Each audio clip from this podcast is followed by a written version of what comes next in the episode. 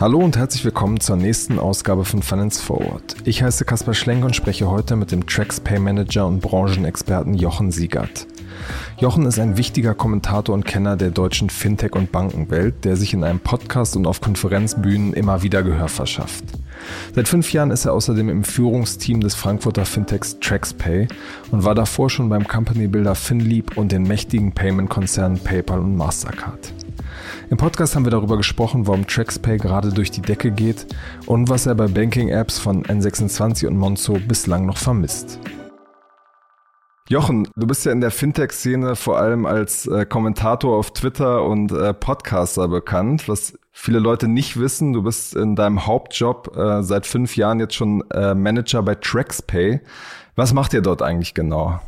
Ja, TraxPay ist ein B2B-Modell und äh, das Modell ist für viele la natürlich lange nicht so einfach zugänglich wie eine Challenger Bank, äh, wo jeder eine Bankkonto hat und eine Karte hat und weiß, wie es funktioniert. Äh, was wir machen, sehr verkürzt, ist, ähm, wir versorgen Unternehmen mit äh, kurzfristiger Liquidität. Ähm, und äh, das kann man im Grunde so vergleichen, ähm, wenn, wenn du bei oder ich bei äh, einem Online-Händler irgendwas einkaufen, haben wir mit dem Händler sehr unterschiedliche Interessen. Ähm, also der Händler will idealerweise die Ware erst rausschicken, wenn er von dir Vorkasse bekommen hat und du möchtest mhm. die Ware eigentlich bekommen und per Rechnung bezahlen. Und das sind so sehr unterschiedliche ähm, Sichten, die dann gebridged werden von Mastercard, von PayPal und letztendlich für beide ähm, eine Zahlungsgarantie ähm, und eine Liquidität versorgen. Und das Gleiche machen wir im B2B-Bereich, weil das ist eine ähnliche Situation. Der Lieferant ähm, schickt die Ware raus und wartet dann 60, 90 Tage auf, auf das Geld, ähm, also sprich auf die Bezahlung seiner, seiner Forderung hat aber vorher schon seine Mehrwertsteuer abzuzahlen, ähm, hat die Gehälter zu bezahlen, hat insofern ein großes Interesse idealerweise das Geld ähm, zu bekommen, wenn er die Ware rausschickt und äh, der, der Käufer hat ein gegenteiliges, gegenteiliges Interesse, der will eigentlich die Ware so spät wie möglich bezahlen, idealerweise, wenn er sie wieder schon weiterverkauft hat. Und insofern diese zwei sehr divergierenden Interessen, ähm, wie es auf der Retail-Seite da PayPal, Mastercard und Co. gibt, gibt es auf der B2B- und Corporate-Seite ein Produkt oder viele Bankprodukte, die sich in einem Segment Supply Chain Finance äh, subsumieren lassen. Und das ist bekannt Factoring, das ist Reverse Factoring, das ist Dynamic Discounting und äh, Forfeiting, ähm, also sehr viele verschiedene Bankprodukte. Und, ähm, und wir haben eine Plattform gebaut, die diese vielen Produkte auf einer Plattform konsolidiert, weil dem Lieferant geht es eigentlich nur darum, sein Geld früher zu bekommen. Ähm, und äh, wie das Produkt heißt, ist ihm am Ende des Tages eigentlich völlig egal. Gab es das denn vorher noch nicht oder ist sozusagen die Innovation, das auf, auf einer Plattform zusammenzuführen? Ähm, es, es gab oder gibt eine Vielzahl von, äh, von verschiedenen Bankprodukten. Es gibt auch eine Vielzahl von Fintechs, äh, die versuchen, eines dieser verschiedenen Produkte zu konsolidieren.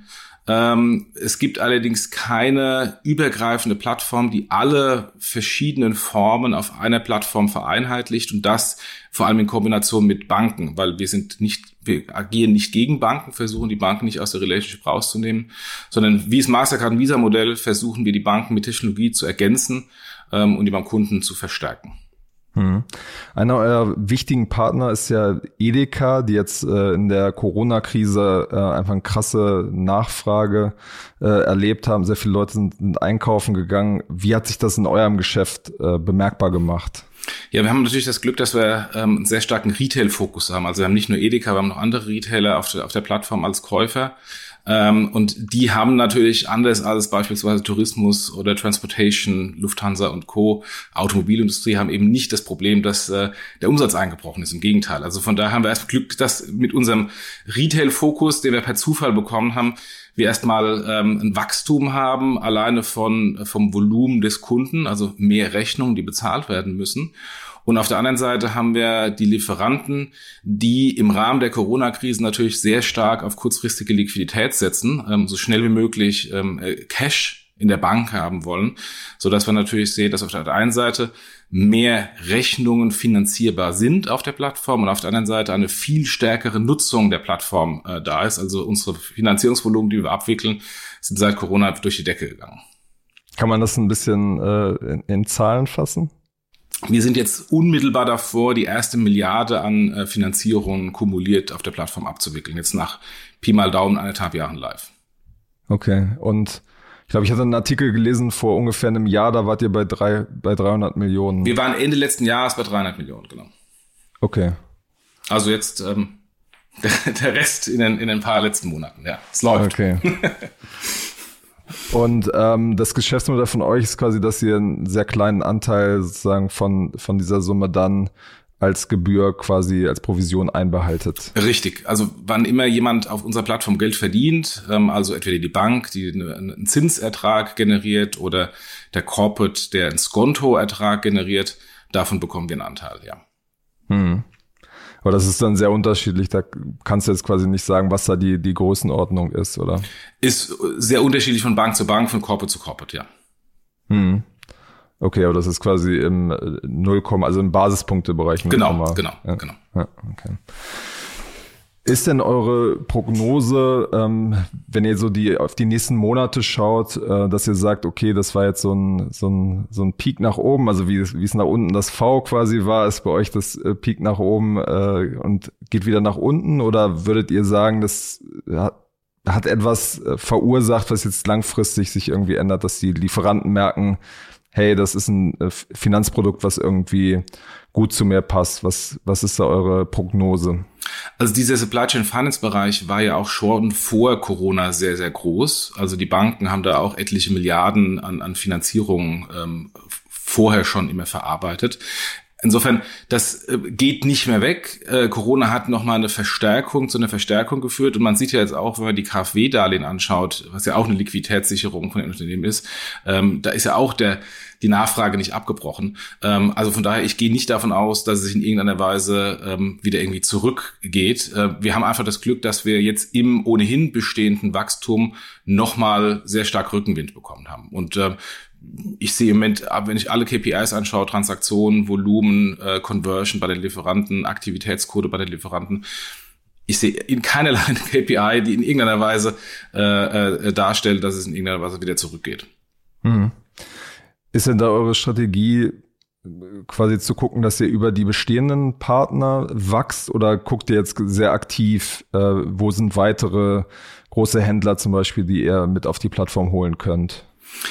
Also unsere Wachstumsstrategie ist ja eine, dass wir versuchen, möglichst ohne große Kosten zu wachsen, also diese üblichen Kostentreiber, Vertriebs- und Marketingkosten, ähm, die haben wir insofern an die Banken ausgelagert. Also auch dieses Mastercard- und Visa-Modell ähm, versus American Express. Ähm, American Express muss wahnsinnig viel Geld ähm, ähm, einsetzen, um Kunden zu akquirieren. Ähm, das habt ihr ja äh, in Finance Forward äh, gerade äh, schön, schön dargestellt. Und Mastercard und Visa hat dieses Modell äh, der Kundenakquise ähm, an die Banken äh, delegiert. Und genau das Gleiche haben wir und das unterscheiden uns halt von, von vielen anderen Fintechs da draußen, die das eben selbst erstmal aufbauen müssen. Ähm, und auf der anderen Seite ähm, müssen wir jetzt eben nicht jeden einzelnen Lieferanten individuell akquirieren, sondern wir geben, gehen eben an die Großen äh, mit den Banken an äh, die Large Corporates. Ähm, und wenn wir einen Large Corporate gewonnen haben, haben wir dann hinten dran sofort mehrere tausend Lieferanten. Also insofern, wir, wir skalieren auf der Lieferantenseite über die Large Corporates und über die Banken zu den Large Corporates. Ähm, und, äh, und das ist im Moment ein Modell, wo wir ähm, sehr, sehr glücklich sind, weil wir da natürlich viel schneller ähm, ähm, Relevanz gewinnen können, als hinten dran jeden einzelnen Lieferanten über Google äh, versuchen, auf die Plattform zu locken. Hm. Wer gehört da zu euren wichtigen Bankpartnern? Ähm, wir, haben, wir haben relativ viele, manche wollen das gar nicht kommuniziert haben. Ähm, wer, wer öffentlich äh, das ähm, ähm auch schon mit uns kommuniziert, ist die Norddeutsche Landesbank, die Landesbank Baden-Württemberg. Äh, wir haben jetzt zwei große Corporate Banken in Deutschland, äh, die wir jetzt im Vertragsunterzeichnungsmodus haben. Wir haben eine große Bank, große Corporate Bank in Österreich, eine große Corporate Bank in Spanien, in Frankreich äh, mit denen wir zu Kunden gehen, die aber uns noch nicht als exklusives Produkt vermarkten, weil sie in-house ein Konkurrenzprodukt haben. Und dann immer mal so gucken, nehme ich so ein Plattformprodukt oder nehme ich mein altes Produkt. Deswegen wollen die nach draußen nicht so sagen, ja, ich bin hier jetzt die Partnerbank, aber de facto äh, nutzen sie uns beim Kunden. Und das ist das, was zählt. Das heißt, sie lassen das jetzt auch so ein bisschen parallel laufen und Exakt. gucken, was, was kommt besser an, oder? Exakt, ja. Und was kommt besser an bislang? Also die Kunden finden ja natürlich die moderne Multibanken-Plattformlösung, die alle Produkte äh, konsolidiert, besser als ähm, äh, das klassische Bankprodukt. Und das merken die Banken ja auch. Und dadurch, dass sie dann trotzdem ähm, im, im, in der Kundenbeziehung weiter drin bleiben und wir die Bank nicht versuchen rauszunehmen, ähm, sind sie auch glücklich mit so einer Kooperation mit uns. Hm, okay. Traxpay gibt es ja schon seit seit zehn Jahren. Äh, die Kollegen von Finanzszene äh, schrieben im letzten Jahr, ähm, dass das Fintech, was zehn Jahre auf seinen seinen Durchbruch gewartet hat. Ähm, ja. Was hat davor was hat davor nicht funktioniert? Also was ist was ist da der Grund? Ja, also Traxpay wurde vor zehn Jahren gegründet, auch mit dem ganz anderen Modell und ich glaube schlicht zu früh. Ähm, also was äh, damals äh, der Markus Rupprecht gegründet hat, war ein Versuch eines quasi PayPals für B2B, also Ver Verbinden der ERP-Systeme, also der SAPs, der Corporates und darüber Zahlungsklasse, Zahlungsverkehr anzubieten und die ähm, damit verbundenen sehr stark manuellen Prozesse zu automatisieren, also Rechnungszuordnung, äh, Sconti, Buchung etc. Ähm, aber damals war Fintech noch nicht noch nicht au vogue. Ähm, es war alles andere als cool, mit dem Fintech zusammenzuarbeiten und dann in so einem relevanten und äh, wichtigen Bereich wie im Zahlungsverkehr schon mal gar nicht so dass ähm, das Geschäftsmodell nicht funktionierte. Ähm, heute, äh, glaube ich, wäre eine andere Situation, aber wie häufig im Leben ist halt das Timing das Relevante. Ähm, aber warum und, habt ihr es dann nicht nochmal versucht? Ähm, weil du natürlich, wenn du, wenn du fünf Jahre schon versucht hast, ähm, äh, sowohl bei den Investoren als auch im Markt ähm, schon teilweise auch so verbrannte Erde hinterlassen hast. Ähm, und dann gab es noch Managementwechsel, ähm, die dann noch dazu äh, erst recht teilweise verbrannte Erde hinterlassen haben. Und vor fünf Jahren wurde ich dann erst zurückgerufen, äh, zu, zu TraxPay äh, zu kommen und den Pivot äh, zu starten. Und der Gründer wurde zurückgerufen, ähm, heute CEO. Ähm, und wir haben letztendlich einfach geschaut, was ist da an Team, was ist da an Technik ähm, und was ist eine ähm, ein anderes, interessanteres Geschäftsmodell, wo wir glauben, schneller ähm, skalieren zu können. Und äh, Markus Vision von Anfang an war eben nicht nur der Zahlungsverkehr, sondern ähm, wenn die, der Zahlungsverkehr und die dahinterliegenden Prozesse automatisiert sind, dann kann ich eben auch viel kleinteilige Finanzierungen machen, weil ähm, wenn ich eine, eine Rechnung finanziere und einen Zins buche auf eine einzelne Rechnung, habe ich halt immer noch irgendjemanden in der Buchhaltung sitzen, der dann den Zins bucht. Und allein dann die Zinsbuchungskosten sind häufig teurer als die komplette Zinszahlung. Und wenn ich eben das komplett automatisiere, automatisiert habe über die ERP-Integration, wie wir es jetzt haben, kann ich eben auch viel kleinteiliger Finanzierungen machen. Ähm, und dann haben wir gesagt, gut, wir haben im ersten Versuch hat es nicht funktioniert, aber lass uns dann doch vielleicht ähm, die etwas größere Vision gleich ansprechen. Und wir sahen auch schon äh, Player in USA, die in dem Bereich aktiv waren und die Banken versucht haben, da auch aus der Wertschöpfung äh, zu nehmen. Ähm, und dann haben wir gesagt, komm, lass uns ein Mastercard- und Visa-Modell aufbauen im Supply Chain Finance und haben einen Großteil der Plattform, die entwickelt war, genommen und dann quasi umgelabelt, ummodifiziert, äh, uns die ersten Banken gesucht und mit den Banken die ersten Corporates. Und ja, der Rest ist Geschichte. Hm. Und es war äh, sinnvoll, nicht nochmal ähm, von, von Null anzufangen. Also der Gründer hatte in einem Interview auch gesagt, so in Berlin hätte man das, das Fintech einfach pleite gehen lassen und hätte nochmal neu angefangen. Ähm, das war sozusagen keine Option, oder? Ähm, äh, jetzt mal rückblickend, glaube ich, hätte man das sogar auch, ehrlich gesagt, viel früher machen müssen, ja, und einen viel härteren Pivot ähm, weil ähm, mit, mit der Historie war es doch extreme Uphill-Battles. Und es heißt immer so schön, ja, irgendwie lernen und verbessern. Ähm, nee, es wäre besser gewesen, wirklich ähm, ähm, ähm, es komplett neu zu machen unter komplett anderen Namen. Wir haben uns aus diversen Gründen, weil im B2B-Bereich geht es halt sehr stark um Reputation. Jetzt stell dir mal vor, äh, da kommen irgendwie die zwei Jungs, die gerade irgendwie den Laden haben pleite gehen lassen und jetzt irgendwie neu versuchen, äh, zu einem großen Corporate wie, wie Edeka und Co., ähm, zum sehr konservativen CFO ähm, äh, oder Segment, wo es sehr konservative CFOs gibt, ähm, dann hast du natürlich da wieder ein anderes Problem. Insofern aus, aus VC und aus Startup-Sicht wäre es sinnvoller gewesen, ähm, Schluss zu machen und neu zu machen aus Business-Sicht gegenüber den Banken, gegenüber den Corporates nicht, weil dann bist du so verbrannt, ähm, das, ist, das ist schwierig. Insofern haben wir so ein Vabon-Spiel gemacht und haben, ähm, weil wir natürlich auch nach zehn Jahren ein ziemlich messy Cap Table hatten, ähm, haben wir ähm, haben wir dann jetzt äh, dann ein Management Buyout gemacht. Wir haben eine ganz frische GmbH äh, genommen, die die komplette IP und die Mitarbeiter aus der alten Gesellschaft genommen haben und insofern jetzt einen ganz klassischen frischen Cap Table, ein neues Geschäftsmodell und sind jetzt de facto eine Series A Company ähm, mit ähm, einer interessanten Geschichte. ähm, heißt das denn, dass sozusagen eure, euer Plan jetzt auch ist, klassisch wieder zu raisen, Series A, Series B und diesen Skalierungsprozess darüber zu finanzieren? Exakt, ja. Also wir sind, wir sind äh, glücklicherweise kurz vor Corona haben wir unsere letzte ähm, Finanzierungsrunde geclosed. Insofern sind wir ähm, ähm, etwas gestärkt in, in die, auch in die äh, VC-Krise oder die Funding-Krise äh, mit Corona reingegangen. Ähm, aber wir sehen, dass wir natürlich im Moment zu den Profiteuren ähm, äh, von Corona zählen und äh, ja, die ganzen Tech-Multiples sind ja auch alle zurückgekommen. Äh, insofern ähm, kann ich mich im Moment nicht beschweren ähm, mit, mit Interesse hinsichtlich ähm, unserer nächsten Runde. Hm. Das heißt sozusagen, um das nochmal zusammenzufassen, von VCs gibt es ein großes Interesse an, an euer Modell und wir führen Gespräche sowohl wie mit VCs als auch mit äh, strategischen Investoren. Äh, weil ähm, wenn du jetzt, wenn du jetzt äh, Bankpartner bist, ähm, hast du natürlich äh, auch gegebenenfalls Interesse, ähm, in so ein Startup reinzugehen, ähm, weil ähm, du es ja wenn du es zu deinen Kunden bringst, da auch ein anderes Standing hast, wenn du da mit investiert bist, als wenn ähm, das irgendwie ein VC-Modell ist.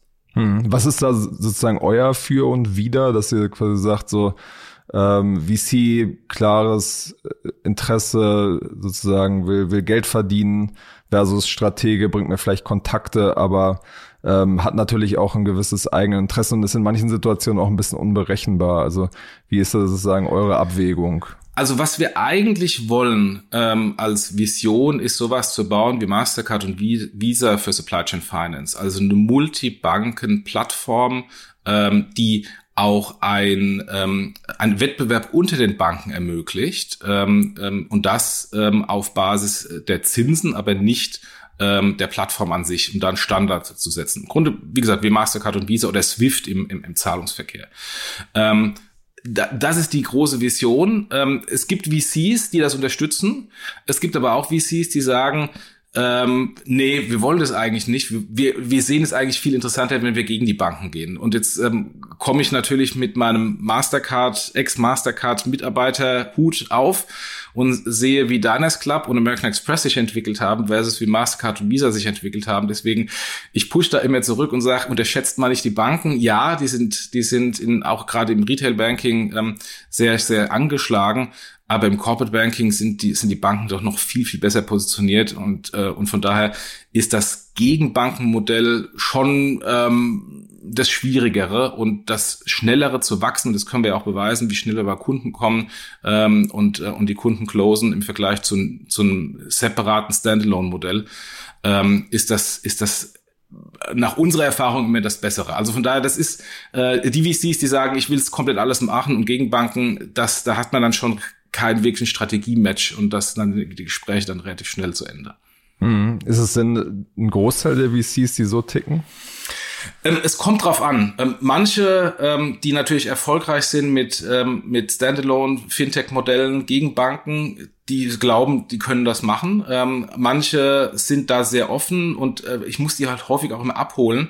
Also das Beispiel Mastercard Visa versus Diners und American Express, das ist in vielen Köpfen nicht drin. Äh, und wenn man dann wirklich die Zahlen zeigt, äh, die Mitarbeiter, die Kostenstruktur, die Anzahl der Karten und das, was verdient wird, dann gehen da teilweise so die Augen auf. Ich habe dann so ein McKinsey-Slide, um eins nebeneinander zu setzen und zu sagen, guck mal hier, was Mastercard und Visa, wie viele Mitarbeiter haben und die haben Milliarden Karten und wie viele American Express Mitarbeiter hat und kosten und wie viele nur Millionen Karten oder 100 Millionen Karten. Da ist halt ein riesen Gap. Und dann merkt man so, wie dann so in den Köpfen so ratter, ratter anfängt, äh, äh, die Leute zu überlegen. Es ist mir ganz spannend. ist halt, ist halt totaler ähm, Nischenbereich und man muss natürlich erstmal den Leuten, äh, die jetzt nicht in dem Bereich äh, wirklich Firmen sind, die Grundlagen beibringen. Hm. Also eigentlich ist es ja kein Nischenbereich, ne? wenn man sich sozusagen das ganze Finanzsystem äh, anguckt. Äh, genau, genau, das ja. auf jeden Fall. Aber für, für VCs, die, die natürlich ähm, keine oder wenig Ahnung um Corporate Banking haben, äh, ist man da erstmal ganz am Anfang, um denen erstmal zu erklären, wie das, wo das funktioniert, wo die Werttreiber sind, etc. Ja. Wie viele Leute seid ihr dann im Moment? Und wenn man jetzt so nach, nach vorne guckt, ähm, sozusagen, wie müsst ihr da die Mitarbeiterbasis skalieren, um quasi zwei Milliarden, drei Milliarden zu vergeben? Also die zwei Milliarden haben wir relativ schnell. Ähm, da, das, da brauchen wir gar nicht viele große Mitarbeiter mehr und die drei Milliarden auch nicht. Also wir sind knapp 40 Mitarbeiter und ähm, Großteil Tech natürlich. Ähm, und wir sind jetzt in der Position, wo wir, wo wir im Grunde einen, einen Tech-Stack und einen Mitarbeiter-Stack aufgebaut haben, der jetzt nicht mehr mit dem Volumen großartig skalieren muss. Also wo wir jetzt noch ein bisschen ähm, aufbauen müssen, ist ein bisschen im, im, im Sales Support, äh, wenn wir mit den Banken zu den Corporates gehen, ein bisschen im Customer Support, wenn die Supplier anrufen und das Supplier Onboarding noch zu unterstützen. Ähm, aber das war es im Großen und Ganzen. Also ich würde eher sagen, wenn wir ähm, 20, 30, 50 Milliarden auf der Plattform verarbeiten und, ähm, und ähm, in andere äh, Länder oder gar in andere ähm, Kontinente gehen, dann brauchen wir noch wieder ein bisschen mehr Leute. Aber wir haben jetzt im Grunde viel aufgebaut, auch vorinvestiert an, an, an Personal und äh, sind jetzt in der Situation, dass wir jedes weitere Volumen erstmal ohne großartige neuen Personalressourcen ähm, verarbeiten können. Alles klar, dann lass uns äh, für die letzten zehn Minuten noch über ein, ein anderes äh, Thema sprechen, was uns beide, glaube ich, äh, bewegt und wo, worüber du dich äh, auf Twitter auch regelmäßig äh, zu äußerst. Und zwar äh, geht es um N26 und die ganzen anderen Smartphone-Banken. Du hast dich ja teilweise schon so ein bisschen auch als, als Fanboy von N26 äh, ge geoutet. Und dabei habe ich nicht mal ein ähm, Konto von N26. Du hast nicht mal ein Konto. ich hatte mal eins, aber das lag dann halt nur rum und dann habe ich dann wieder gekündigt. okay, aber das heißt, das, das Produkt hat dich nicht so überzeugt, oder? Ja, am Ende des Tages äh, habe ich natürlich auch schon etliche andere Konten und ähm, und die Stickiness mit meinen Bestandsbanken ist dann doch sehr groß ähm, und äh, ja von daher. Wolltest deine Schufa nicht ruinieren? ja, genau, die habe ich mir mal ganz mal früher in der Karriere ruiniert, als ich zu viele Kreditkarten hatte und deswegen hab, bin ich ja jetzt mittlerweile vorsichtig. okay, ja. Ähm, aber wenn du dir jetzt mal so ein bisschen äh, den Markt anguckst, man muss ja schon sagen, dass äh, die Banken im Vergleich zu vor drei, vier Jahren, was das Produkt angeht, nachgelegt haben, zum Beispiel die Commerzbank, Comdirect, ja. Deutsche Bank und sehr viel an ihren äh, Apps und am Produkt selbst geschraubt haben. Ähm, wenn du jetzt so ein bisschen nach vorne guckst, wer wird sich aus deiner Sicht da, da behaupten? Also ich glaube nicht, dass die Challenger Bank wieder verschwinden werden. Ähm, aus dem einen Grund, wenn du dir die ganzen ähm, Makrofaktoren anschaust, sind ja Direktbanken, da würde ich die Challenger Banken mal drunter setzen oder subsumieren, ähm, sind ja die Gewinner der, der, ähm, der demografischen Entwicklung. Die Leute nutzen mehr Mobile und Online. Sie brauchen nicht mehr so stark die Filiale. Ähm, und, ähm, und deswegen profitieren natürlich die Banken, die, diesen, die diese Kanäle ähm, sehr stark bespielen können. Und wenn ich mir dann speziell die Challenger-Banken anschaue, die haben natürlich dann den Vorteil der späten Geburt. Die haben die frischen, dynamischen, äh, schlanken Systeme. Die haben keine Legacy-Systeme, die ähm, wahnsinnig teuer sind, ähm, ähm, mit modernen, mit modernen Produkten zu ergänzen. Ähm, und haben natürlich eine Kostenstruktur, die einen Bruchteil dessen ist von einer klassischen Bank, Schrägstrich klassischen Direktbank. Und, äh, und das bietet denen natürlich einen wahnsinnigen Wettbewerbsvorteil in ähm, in diesem Retail-Banking-Markt, der ja chronisch margenschwach ist. Ähm, und von daher kann ich mir nicht vorstellen, dass die Challenger-Banken wieder verschwinden. Die werden Teil eines New Normal von Direktbanken. Ähm, und ist dann natürlich die Frage, gehe ich jetzt zu einer DKB, komm direkt oder gehe ich jetzt zu einer Challenger Bank, ähm, die werden sich immer mehr nähern, annähern von, von den Produkten und von den Features, ähm, aber von der, von der Strategie und von, von, von den Kostenfaktoren ähm, haben die Challenger Bank natürlich einen wahnsinnigen Vorteil, ähm, den sie vermutlich früher oder später dann auch, auch äh, ausspielen werden auf der Kostenseite. Oder auf der Preisseite. Aber das, aber das heißt, dass sie, dass sie am Ende, wenn ich dich da richtig verstehe, einer unter, unter mehreren sein wird, weil sozusagen die, die Tech-Hypothese ist ja manchmal so, äh, wir erobern die Welt und äh, werden der eine dominante Player in einem Markt. Also du siehst es eher in die Richtung, dass es einer unter vielen Ja, ja. Aber ähm, ich meine, man hat es ja auch bei anderen Banken schon so, wenn du den ING anschaust, ähm, die ist ja auch multinational unterwegs und auch sehr erfolgreich, auch vor allem als, als Direktbank. Ähm, wenn ich, wenn ich es schaffe, als, ähm, als Challenger Bank in diese Stapfen, Fußstapfen von der ING zu treten und das noch besser zu machen, also noch stärker zu skalieren, ähm, ist das ein wahnsinniger Erfolg. Ich kann da auch wahnsinnig groß wachsen. Aber ähm, ich glaube nicht, dass es äh, dann die Challenger Bank gibt, die dann äh, quasi die dominierende internationale Direktbank ist. Äh, dazu ist der Markt zu fragmentiert und auch die Produkte zu sehr vergleichbar. Hm. Der, der Monzo-Gründer hat das bei mir im Interview mal so erklärt, warum er glaubt, dass das so ist, dass er sagte, irgendwann, wenn ein großer Player hat quasi die besten Daten über die Kunden, ähm, kann deswegen sein äh, Produkt quasi am besten bepreisen, am besten anpassen und kann dadurch quasi seine, seine äh, sozusagen Machtposition weiter ausbauen. Ja, da ist was dran, äh, wenn man wenn man vor allem äh, beispielsweise Alipay anschaut, die ja dieses Datenspiel ähm, sehr gut spielen ähm, und da auch Kredite anbieten und in einer wahnsinnigen Geschwindigkeit zu einer Kreditentscheidung kommen auf Basis dieser Daten. Ja, ähm, wird es dann die einzelne Bank geben, äh, die das global macht? Glaube ich nicht, weil wie gesagt die Banken und die Bankprodukte sind dann doch zu vergleichbar und der Wettbewerbsvorteil nur von den Daten ist dann auch nicht groß genug. Ähm, also das, das sehe ich noch nicht. Also das ist nicht irgendwie ein Modell wie ein iPhone, was so signifikant anders und besser vom Produkt ist ähm, wie wie ein Nokia-Telefon ähm, oder wie die Smartphones vorher. Das ist eher so ein bisschen wie bei den Elektroautos. Die, die Teslas sind cool und die haben auch die Daten, aber am Ende des Tages ist dann doch wieder noch ein Auto, wo ich mich hinsetze und von A nach B fahren muss ähm, oder zumindest noch mal schauen muss und das ganze Ding mich nicht verlassen kann, dass es mich von A nach B fährt. Ähm, und solange das nicht der Fall ist, ähm, ist es halt ein kleiner Wettbewerbsvorteil. Man kann schneller wachsen, hat auch höhere Market Caps vielleicht als, als der Wettbewerb. Aber das sind die Produkte noch noch zu sehr vergleichbar, als dass dann der, ein, der eine große dominierende rauskommen wird. Hm.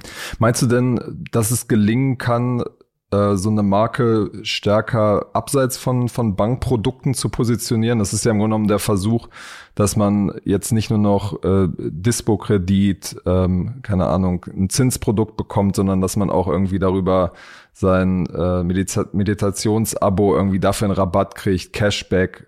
Also es wird ja versucht, so ein bisschen weg von diesen vergleichbaren klassischen Bankprodukten etwas anzubieten.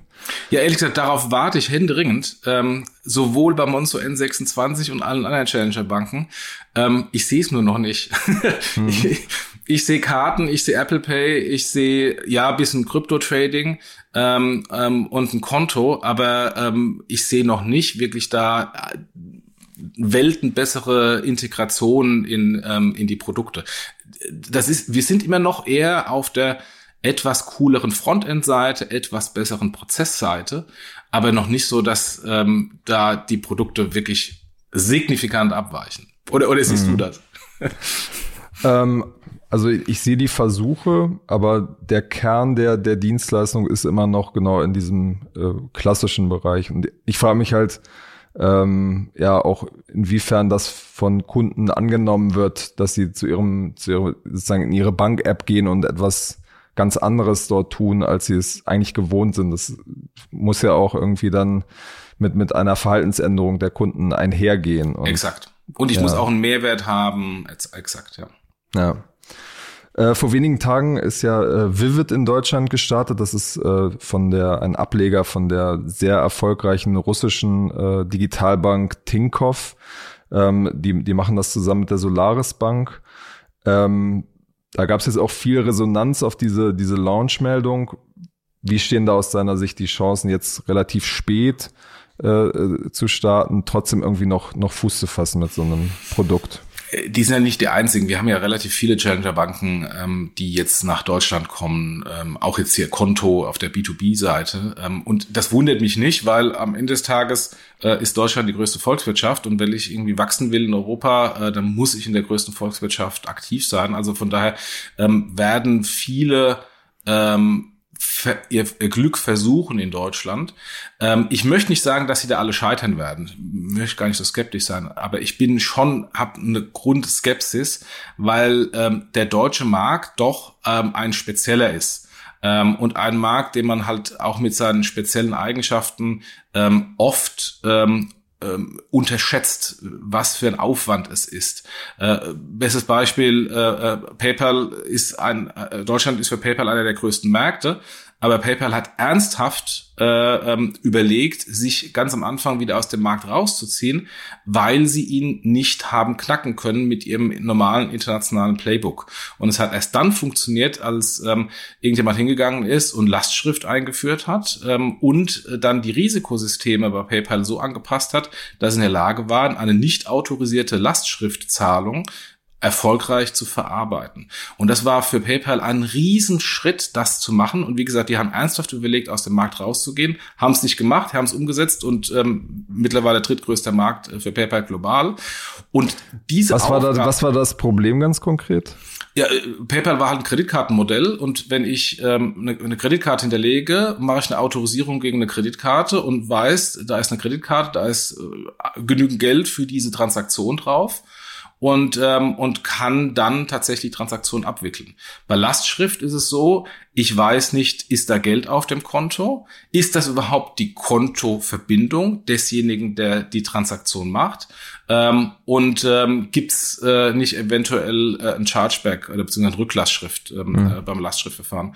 Ähm, und, und das ist ein ganz anderes Risikomodell, was PayPal da bauen musste im Vergleich zu, zu den Karten. Und das ist im Grunde vergleichbar mit mit, mit Banking. Ähm, der Markt ist anders, ähm, tickt anders. Ich kann beispielsweise, ähm, ähm, äh, sollte eine, eine eher debitkartenorientiertes Modell haben, kein kreditkartenorientiertes Modell, weil der Markt äh, da ein bisschen anders tickt. Und ähm, ich kann erfolgreich sein, wenn ich die Spezifika des Marktes ähm, unterstütze. Und das ist kein deutsches Thema, das ist gleiches Thema in Frankreich, das ist ein ähnliches Thema in, in UK. Ähm, diese Märkte sind eben alle nicht so homogen, sondern alle unterschiedlich. Und ich muss halt einfach einen Trade-off machen. Mache ich die ganzen Produktentwicklungen, die nötig sind für ein, ein Erfolgsprodukt in dem Markt? oder eben auch nicht. Und, ähm, und das werden wir jetzt sehen ähm, von den, von den Challenger-Banken, die hier reinkommen, werden die die Spezifika des Marktes adressieren und umsetzen ähm, oder eben auch nicht, weil nur mit dem rein internationalen Playbook bin ich skeptisch, ob die dann überleben. Was wäre das dann bei dem deutschen Produkt ähm, für Sachen, wo du sagen würdest, das, das braucht man, um erfolgreich zu sein? Also bestes Beispiel, ich brauche erstmal eine gute Anbindung an Risikosysteme. Also ich brauche eine Anbindung an äh, Schufa und Infoscore. Ähm, das ist jetzt kein, kein Rocket Science, was zu bauen, aber ich brauche das erstmal. Wenn ich, wenn ich, ähm, wenn ich in, äh, in Kredite gehen will, brauche ich natürlich auch erstmal Geld, um Abschreibungen zu machen. Also du kannst eine gute Scorecard nur dann aufbauen, wenn du erstmal was abgeschrieben hast, also die negativen Seite gesehen hast, ähm, um das dann. Also Kredite ausgefallen sind. Genau, Kredite ausgefallen. Mhm. Ähm, Im ähm, im im äh, KYC-Bereich ist es unterschiedlich. Ähm, Im Kartenbereich ähm, haben wir immer noch die Girocard, die hier sehr stark äh, nachgefragt ist, die immer noch einen Vorteil hat im Vergleich zu Mastercard Visa-Akzeptanz. Ähm, ich muss es Bank, Bargeld, Bankautomaten, Bargeld-Thema lösen. Äh, das hat ja N26 sehr gut gelöst mit, mit, mit der Kooperation mit Barzahlen. Ähm, also das sind so viele lokale deutsche Besonderheiten, die ich erstmal in irgendeiner Weise bauen muss. Und das kostet Zeit, Energie und Erfahrung, erstmal rauszufinden, was sind denn überhaupt die Themen. Da brauche ich auch mhm. Nationals, die mich überhaupt erstmal darauf aufmerksam machen. Achtung, du musst an das und das und das hier in Deutschland denken. Also das heißt, du, du glaubst nicht, dass es vor allem ein Marketingspiel ist? Weil ich meine, man sieht ja zum Beispiel Wirecard, die mit, mit Boon ähm, so ein, so ein Challenger-Bank-Modell gestartet haben und sehr, sehr attraktive Zinsen äh, ohne Bindung quasi anbieten. Und trotzdem hat man das Gefühl, dass es jetzt wegen dieses einen Features, was eigentlich sehr attraktiv ist, nicht komplett durch die, durch die Decke geht. Exakt, das ist genau das Beispiel. Ich kann, ich kann einen kleinen Nische machen und die internationalisieren, aber spätestens, äh, wenn ich eine Alltagsrelevanz ähm, und eine stärkere Nutzung, Aktivität der Kunden haben möchte, brauche ich eben mehr als nur ein kleines Feature. Und dann bist du gleich wieder in der Komplexität drin. Hm. Alles klar, Jochen. Dann vielen Dank für deine Zeit. Gerne. Und bis zum nächsten Mal bei Finance Forward. Ja, mach's gut. Tschüss. Tschüss.